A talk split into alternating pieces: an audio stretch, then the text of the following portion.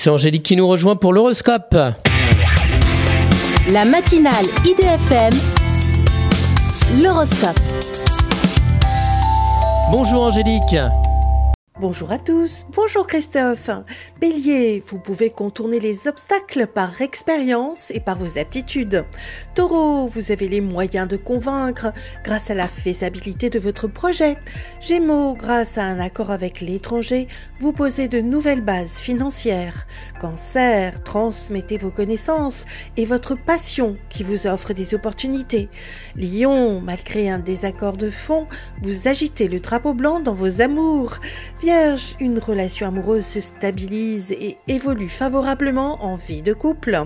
Balance, vous avez la chance de vivre confortablement, mais attention aux manipulations. Scorpion, votre situation financière est encore un peu sensible, mais vous devez y arriver. Sagittaire, vous consacrez vos rentrées d'argent pour rénover et redécorer votre foyer.